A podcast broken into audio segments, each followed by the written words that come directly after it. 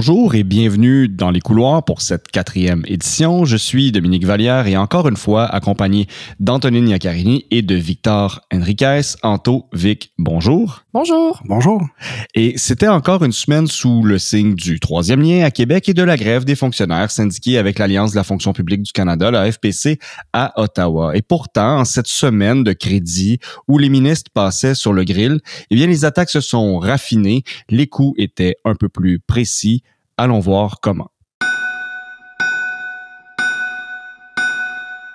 Antonine, on commence avec ta clip de la semaine. Oui, donc euh, moi, c'est une citation de Martine Biron, qui est députée de Chute de la Chaudière, donc sur la rive sud de Québec, euh, donc dans la région qui n'est pas très contente de ce qui se passe présentement euh, au gouvernement.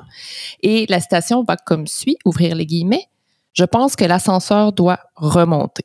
J'ai trouvé ça un peu maladroit je dois le dire, parce que l'expression retour d'ascenseur est connotée négativement. Généralement, en, politique, on parle de retour d'ascenseur, euh, ça, ça, peut faire un peu euh, vote pour moi, je te donne quelque chose en échange. Donc, bon, voilà. Fait que ça m'a accroché un peu, mais pour deux autres raisons. Euh, la première, c'est que j'ai rarement vu aussi peu de cohésion au sein de la coalition Avenir Québec. Puis ça donne l'impression que le cabinet du premier ministre a donné le droit aux députés ou aux, élus mécontents de s'exprimer librement euh, dans les derniers jours. C'est juste qu'on dirait que ça continue. J'avais l'impression qu'au début, on avait dit, OK, tout le monde va pouvoir euh, se justifier, s'excuser, s'exprimer, euh, déplorer, etc. Mais là, le mélodrame se poursuit.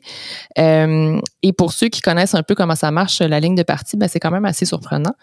Et la deuxième raison, c'est que je trouve ça quand même un peu triste que, dans la région, la grande région de Québec, euh, on parle toujours de projets de transport, comme s'il n'y avait rien d'autre. Euh, puis moi, j'espère qu'en Chaudière-Appalaches, ben, il y en aura d'autres, effectivement, des projets, pas euh, sous forme de retour d'ascenseur, mais simplement comme sous forme d'équité entre les régions, puis qu'il y a des projets intéressants. Ça peut être des projets de culture, ça peut être des projets de tourisme. Donc, euh, j'espère que la région va en profiter sans nécessairement parler de retour d'ascenseur comme tel. On pourrait dire que l'ascenseur est jamais dans le fleuve. Vic, qu'est-ce qui t'a marqué pour ta part? Moi, euh, j'ai longtemps cherché la coup de la semaine parce que je trouve que c'est une semaine bien particulière et elle est arrivée ce matin. Je ne revoterai pas pour eux. C'est ce qu'on dit 50% des répondants au sondage Somme le Soleil en parlant du fait qu'ils ne revoteraient pas pour la CAQ à ce moment-ci. Euh, je me questionne sur deux choses. La première, c'est la profondeur de la blessure. Il y a clairement une grosse, grosse, grosse peine dans la région de Québec, encore plus forte dans, sur la rive sud de Québec. Et moi, personnellement, quand je me sens trahi, je ne reviens pas. J'espère vraiment pour la CAQ que les électeurs sont moins rancuniers que moi parce que c'est vrai que ça trois ans et demi d'une élection, mais ça reste qu'une blessure comme ça là peut être très profonde et l'enjeu est simple. À la prochaine élection, à chaque promesse, si je suis un candidat de l'opposition, je vais leur ramener. Mais qu'est-ce que ça vaut? Vous avez laissé tomber le troisième lien. Il reste une année par lien. Euh, et pour ma part, j'ai opté pour j'ouvre les guillemets, si demain matin, il y avait une élection dans Camille Lorrain sans vote de dépliant du PQ, est-ce que le député de Camille Lorrain serait le député qui est ici devant nous aujourd'hui? Fin de la citation, c'est François Legault qui répondait à Paul Saint-Pierre Plamondon et qui faisait référence à cette intervention de la main de Dieu, là, hein, qui a fait que, euh, donc, ça prenait un vol de dépliant, ça prenait quelqu'un pour le filmer, il fallait que la personne qui l'a filmé écoute son vidéo, il fallait que la personne qui écoute son vidéo soit pas sympathisante de Québec solidaire. Il fallait que ça se passe entre le vote par anticipation et le, le jour du vote, le jour J. Donc effectivement, c'était hautement improbable et pourtant, c'est arrivé. Reste que, et le premier ministre l'a reconnu le lendemain, poser des questions sur la légitimité de la place de chacune des 125 personnes qui sont à l'Assemblée nationale, c'est un peu malvenu. Et je dois dire, par contre, que c'est arrivé mardi donc, le jour du euh, où, il y avait l'espèce de rencontre de tous les députés euh, de Québec et de Chaudière-Appalaches, et on était peut-être heureux pendant quelques instants de faire parler d'autre chose que du troisième lien. C'est pour ça que c'était ma citation de la semaine.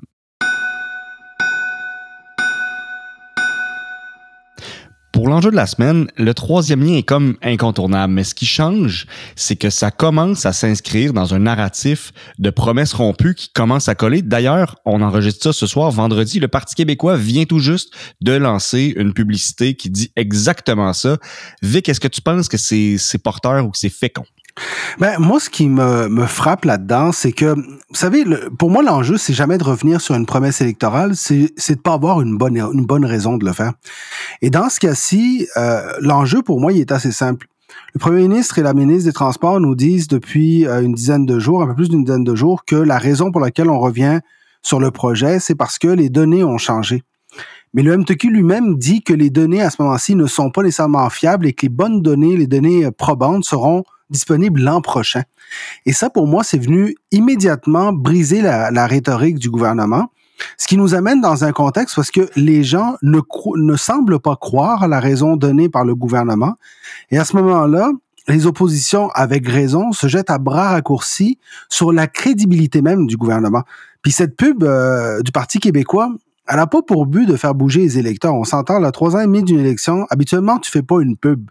Mais ce qu'elle veut faire, c'est qu'elle veut coller le plus possible le tag de personnes pas fiables. Puis rappelons-nous qu'en 2012, Jean Charest avait eu quand même un certain succès en collant la même étiquette à François Legault lors de l'élection de 2012, alors qu'il se sentait en danger dans la région de Québec, avec raison d'ailleurs à l'époque, il faut le dire.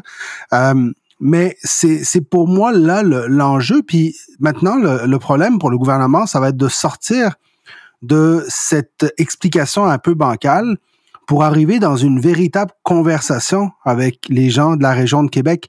Puis je le précise, avec les gens de la région de Québec, parce que c'est d'abord à eux qu'il faut s'adresser, étant donné que, soyons honnêtes, puis moi je suis un gars de Montréal, mais de la région de Montréal, euh, c'est aux gens de Québec de décider ce qui est bon pour la région de Québec. Mais ultimement, c'est aux gens en mobilité de décider ce qui est bon pour la mobilité de la région de Québec. Amen. Mais c'est comme si on avait pris une crise qui était externe, donc les gens disaient euh, ouais le troisième lien, oh, oh, oh, puis on l'avait importé à l'intérieur du caucus. Tu sais là, il y a un paquet de gens, un paquet de députés, tout particulièrement sur la rive sud euh, de Québec, qui, qui doivent commencer à regarder 2026 puis se dire euh, faudrait peut-être que je dépoussière mon CV là. Tu sais, euh, ils, ils ont insécurisé beaucoup de députés. Est-ce que tu penses que ça va avoir des impacts à moyen long terme, Anto? Ouais, je pense que Trois ans, c'est quand même long. Là. Puis j'aimerais qu'on en parle. C'est quoi l'alternative à la CAQ? Je voyais un Vox Pop tantôt euh, à nouveau là, de Simon Bourassa, puis il posait la question à, des gens dans la rue, puis il disait Ouais, je suis fâché, je suis déçu, euh, ils n'ont pas respecté leurs promesses, mais pour qui vous voulez qu'on vote? Mm-hmm. Fait à quelque part, oui, ça va aider Éric Duhem. Les impacts sont nombreux. Il y, en a un parmi ceux-là qui est de renforcer le Parti conservateur et donc, on verra si Éric Duhem réussit à rester pertinent puis à tenir euh, le coup jusqu'à la prochaine élection, puis à se positionner comme une, alternative à la CAQ dans le terreau fertile qu'est Chaudière-Appalaches pour le, Parti conservateur. Peut-être qu'il va finalement réussir euh, sa percée à l'Assemblée nationale. Mais effectivement, le plus gros impact pour moi, c'est celui à l'interne. Parce que oui, il y a le bris de confiance, puis Victor t'en a parlé euh, amplement et je suis tout à fait d'accord que cette idée de pas fiable, on peut pas croire qu'est-ce qu'ils disent, ça va rester, puis ça va être un clou sur lequel les oppositions euh, vont frapper allègrement. Mais c'est surtout la cohésion à l'interne. Parce que je, suis convaincue qu'il y a des députés, des ministres qui se sont sentis sacrifiés euh, dans le processus, qui se sont pas sentis écoutés, qui ont l'impression d'avoir été laissés pour compte on pourrait parler, effectivement, c'est pas juste sur la rive sud. Euh, Éric Kerr, c'est très, très, très difficile pour lui en ce moment. Puis c'est un choix politique qu'il a fait de fesser aussi fort euh, quand il était dans l'opposition sur tout ce qui bouge. Mais quand même, là, euh, ça va être difficile pour lui de, remonter la pente. Question rapide, rapide. oui, non. Vic, est-ce que Éric Kerr va être candidat de la CAQ en 2026? Je pense pas, moi. Je pense, je pense pas. Puis je suis pas sûr que c'est le seul qui. Euh, je pense, je pense pas que c'est le seul qui ne sera pas candidat de la CAQ en 2026. Parce que euh, je regardais du côté de Bellechasse, de, de Beauce aussi, qui ne sont pas dans le sondage somme, mais où, je sens qu'ils euh, il y a un mécontentement extrêmement fort aussi. Mais je veux revenir sur un point que disait Antonine, que je trouve hyper important. Une chance, j'avais demandé oui ou non. Ah, excuse-moi. mais attends, on parle de politique. T'as-tu déjà vu quelqu'un répondre oui ou non à une discussion politique? Toi, Impossible. Au référendum. Regarde ce que ça a donné. Euh, mais, tu sais, quand tu parlais d'alternative, Antonine, moi, il y a un truc qui me surprend, là. C'est qu'on s'entend, un des gros enjeux, c'est que le seul présentement qui pourrait marquer des points, c'est Éric Duhem avec un projet de pont qui ne fait ni queue ni tête et qui vient détruire le paysage de l'île d'Orléans. Oublions ça, là, ça n'arrivera pas. Moi, je me demande, là, si j'étais un parti d'opposition, je vais leur donner un petit conseil. Moi, j'ai été un parti d'opposition, je prendrais une portion de mon budget, j'embaucherais trois spécialistes en mobilité durable et je leur dirais, vous avez un an et demi pour me pondre le meilleur projet pour la région de Québec. Et j'arriverai dans un an et demi avec ça en disant, regardez, nous, là, on n'est pas des spécialistes dans le domaine, mais on a consulté les vrais spécialistes, puis voici ce qu'ils proposent et ce qu'on va proposer. Parce qu'en ce moment, là, la crédibilité de l'opposition pour attaquer le troisième lien est complètement nulle. On va s'entendre, il n'y en a pas un là-dedans qui a la crédibilité qu'il faut. Mais pourquoi c'est important? Parce que il faudra sortir de la petite politique dans ce dossier-là, sinon les gens vont s'écœurer assez vite. Puis pas juste dans ce dossier-là, dans tous les dossiers de transport. Ils sont mm. trop politisés. Les politiciens ont trop les deux mains dedans. Euh, puis ça fait en sorte que les projets ont de la difficulté à aboutir. Moi, je trouve, euh, Victor, que c'est vraiment une, une, bonne solution que tu proposes. Je t'appuie, je vote pour toi en 2026. bien à Québec, bien présenté à Québec. Ça n'arrivera pas. J'ose pas te demander oui ou non. Vas-tu, es-tu capable de répondre? Ah, pour Eric Kerr, euh, moi, je pense que trois ans, c'est long et que c'est possible qu'il se représente. Je pense que ça va être extrêmement difficile, euh, mais on a vu euh, des histoires de résilience en, politique. donc, je vais, juste parce que j'aime dire le contraire aussi de Victor, tu sais, je vais dire oui, il va se représenter. On va, on va vraiment avoir une longue liste de gageurs. Hein. D'ailleurs, il faut qu'on fasse ah, un registre. Les paris sont ouverts parce que moi, je suis prêt à parier sur celle-là. Bon, moi, je vais dire je vais pas répondre à ma question, je vais dire que je ne lui souhaite pas. Parce que honnêtement, quelle campagne électorale de marde pendant plusieurs semaines à avoir plein de gens dans ton comté mhm. qui viennent te rappeler que tu as tiré à boulet rouge sur tout ce qui bougeait parce que quand les libéraux étaient là, troisième lien, pas troisième lien, bureau mhm. de projet, c'est toujours lui qui y allait. Puis ultimement, ça vient leur mordre. Mais Anto, j'ai envie, j'ai envie de te poser la question, tu sais, est-ce que c'est pas parce que la CAQ a été deuxième opposition pendant des années? Et que pour se, euh, pour être dans les topos, pour être dans les bulletins de nouvelles, il n'y avait pas le choix que de sortir fort, fort, fort sur des dossiers. C'est ça qui est en train de les rattraper? Oui, euh, des années euh, dans l'opposition à faire toutes sortes de promesses, là. C'est ça aussi que ça donne. De passer de la deuxième opposition au gouvernement, c'est ça aussi que ça donne. En 2018, la CAQ avait au-dessus de 250 promesses qui avaient été accumulées euh, dans, dans l'opposition. En 2022, pendant la dernière campagne électorale, on parle d'autour de 80 promesses. Je pense qu'il y a quelque chose qu'ils ont compris à quelque part. Ces promesses-là, elles sont, elles sont dures à porter, euh, mais encore aujourd'hui, ils traînent des, des promesses de l'opposition. Puis il faut aussi se rappeler qu'avant la CAQ, il y avait l'ADQ aussi. Puis Éric Kerr, là, il est député depuis 16 ans. Mm-hmm. Il était dans l'ADQ. Et c'est drôle, moi, dans les derniers jours, j'ai vraiment senti que l'ADQ était finalement euh, définitivement décédé. ah non, c'est clair. Puis on va devoir aussi, euh, une fois pour toutes, essayer, puis on en parle beaucoup, là, de diminuer les promesses électorales, mais il va falloir que comme électeur aussi, on se pose la question, est-ce que vraiment une élection, c'est une liste au Père Noël à travers laquelle notre choix se fait sur la base de qui qui nous promet le plus de cadeaux? Là? Parce que ça reste que s'il y a des promesses électorales, c'est parce qu'il y a des électeurs qui votent pour ça. Moi, je pense qu'on a tous un travail collectif à faire. Il faut rappeler, les promesses électorales sont majoritairement tenues à 80% en général par les derniers gouvernements. La seule qui a pas pu le faire, c'est Mme Marois, qui a fait un an et demi, et un an et demi, elle avait réalisé 50% de ses promesses, ce qui est énorme. Alors, oui, on les tient les promesses, mais ça reste qu'il y a une réalité entre gouverner et faire de la politique à l'opposition. T'en parlais, Antonine. C'est énorme la différence. Les données qu'on a entre les mains sont pas les mêmes. L'objectif pour lequel on fait nos interventions est pas le même non plus. D'ailleurs, euh, Victor, je me demande si les oppositions devraient pas parfois avoir accès à la fonction publique pour faire valider certaines promesses. Je, trouve que les citoyens y gagneraient à quelque part d'avoir un, une espèce de, droit de consultation euh, d'un droit d'accès à certaines informations qui ferait, puis je parle pas de l'accès à l'information générale parce qu'il faut vraiment poser les bonnes questions pour trouver les bons documents, mais peut-être qu'on on aurait des promesses moins folles, dans, puis pour lesquelles euh, certains partis euh, persistent un peu trop des fois euh, par orgueil. Ouais, mais là-dedans, moi, je suis pas sûr. Parce que, tu sais, bonifier tel programme de 8 là, puis ne pas couper tel autre programme dont personne n'a entendu parler, là, ça fait rêver très exactement zéro personne. Non, mais c'est pas de pas faire, c'est pas de, de, mettre en place des promesses ministérielles. C'est juste des fois de faire valider certaines informations au lieu de dire n'importe quoi, puis de faire de la démagogie avec la population. Quoi qu'on a des journalistes qui font ça, du, fact-checking. Et je vais citer, je vais citer brièvement, dans la toi, Victor, mon homme politique préféré, François Mitterrand, qui disait en politique, tu gagnes, et après ça, tu vois. c'est peut-être ça qui s'est passé avec la CAQ. Tu vois ou tu bois?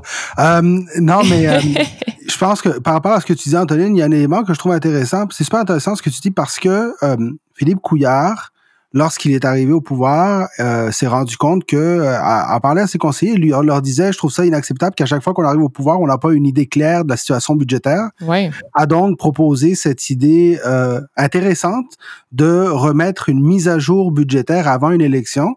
Et si on regarde, ben, ça fait deux élections qu'il n'y a plus euh, en post-électoral ce discours de finalement nous sommes arrivés au pouvoir et la situation budgétaire n'était plus ce qu'on pensait. Vrai. Alors je pense que c'est très indicatif de ce que tu dis puis de la bonne idée. Donc à propos dans la plateforme électorale de Dans les couloirs la neutralité et de l'accès à la fonction publique avant l'élection. J'achète. Et à mon corps défendant, là, il faut que je vous amène à Ottawa hein, parce que c'est une deuxième semaine de grève pour les fonctionnaires fédéraux et les négociations achoppent sur deux choses. La question salariale, évidemment, mais aussi sur le droit au télétravail. Et j'en discutais avec quelqu'un de très, très, très proche du PLC qui me faisait remarquer que ben, le chemin Roxham, ça a été réglé. Le chantier de la Davy, ça a été réglé. La question des, transferts en santé, pardon, ça a été réglé. Crime. Il a pas dit crime, là, c'était plus... Euh, euh, tout est prêt pour partir en élection, mais on est pogné avec la grève des fonctionnaires. Est-ce que pour toi, Vic, c'est un pas pire ou un petit caillou dans le soulier de Justin Trudeau? C'est un caillou qui va exister tant qu'il n'y aura pas réglé ce dossier-là. Puis c'est pour ça que je pense qu'il n'y aura pas de loi spéciale dans cette grève-là, malgré le temps qui passe. Moi, je pense on a vu aujourd'hui un changement de ton. Moi, je m'attends sincèrement à ce que ça se règle dans les quatre prochains jours. Parce que on avait euh, mercredi, on a dit qu'on était dans, il y avait une distance, il y avait un froid, il y avait les négociations étaient quasiment rompues. Et là, vendredi, tout le monde semble revenir à la table avec de la bonne humeur pour moi, lorsque tu fais ces retours-là à la table, t'es mieux de closer. Parce que si tu bloques à nouveau, là, tu vas bloquer à long terme. Puis j'inviterais les gens à, nous, à écouter le débat fort intéressant que tu as fait euh, jeudi soir au débatteur sur la oh, question du télétravail. Je trouve ça important parce que moi, je suis d'accord avec toi, avec ta position que tu avais. Le télétravail, c'est un gros élément de cette négociation-là. Puis il faut le rappeler, les conventions collectives ont historiquement permis à plusieurs pans de la société d'obtenir des gains dans les marchés du travail, les vacances, les congés maladie et tout ça. Et il y a vraiment une bataille de principes dont je trouve qu'on ne parle pas assez du côté des syndicats. Et ça, ça donne une chance à Justin Trudeau d'aller sur la question financière, qui est peut-être la plus facile à régler. Il y a seulement 4% de différence entre les deux. Euh, la demande est à 13,5% ce qui est pas énorme avec une année d'inflation à 7% et l'offre est à 9 il n'y a pas de raison de ne pas régler quand il y a juste 4% de différence. Je vais terminer en disant que euh, si je pouvais parler directement aux dirigeants de l'AFPC, du syndicat, je dirais faites attention à ce, ce que vous voulez avoir parce que euh, si vous déclenchez une grève et que tous vos fonctionnaires sont en télétravail, ça va être drôle de passer devant chez chacun d'entre eux pour les voir avec leur pancarte.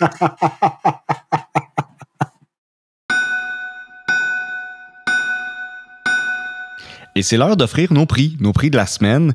Euh, c'est moi qui commence cette semaine avec le Dom d'or et je le donne à Gabriel Nadeau-Dubois parce que dans l'étude des crédits, il a publié une étude caviardée sur les scénarios du troisième lien, ce qui a mené M. Legault à dire qu'il avait pas trop trop regardé en dessous du caviar. Là. Je sais pas si tout le monde y croit, euh, mais euh, en tout cas, Gabriel Nadeau-Dubois a fait du millage là-dessus. Les libéraux sont embarqués dans le train. bref, le, premier ministre n'a pas eu, je pense, l'étude des crédits qui pensais. donc, bravo à GND là-dessus. Et il a aussi fait, il a aussi pris position contre la hausse du de salaire des députés QS, c'est le seul parti qui a une position claire. Les autres sifflent là, en ayant le main dans leur poche puis en espérant pas se faire poser de questions là-dessus.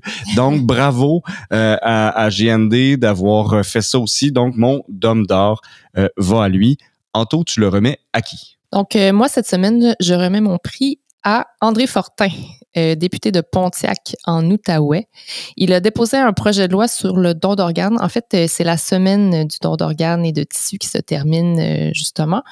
et il a saisi l'occasion pour mettre à l'avant-plan la question de la présomption de consentement pour le don d'organes. Qu'est-ce que ça veut dire? Ça veut dire que au lieu de devoir signer votre petite carte pour dire oui, je veux donner mes organes lors de mon décès, on présumerait que vous voulez donner vos organes et vous devez finalement préciser si vous ne voulez pas donner euh, vos organes.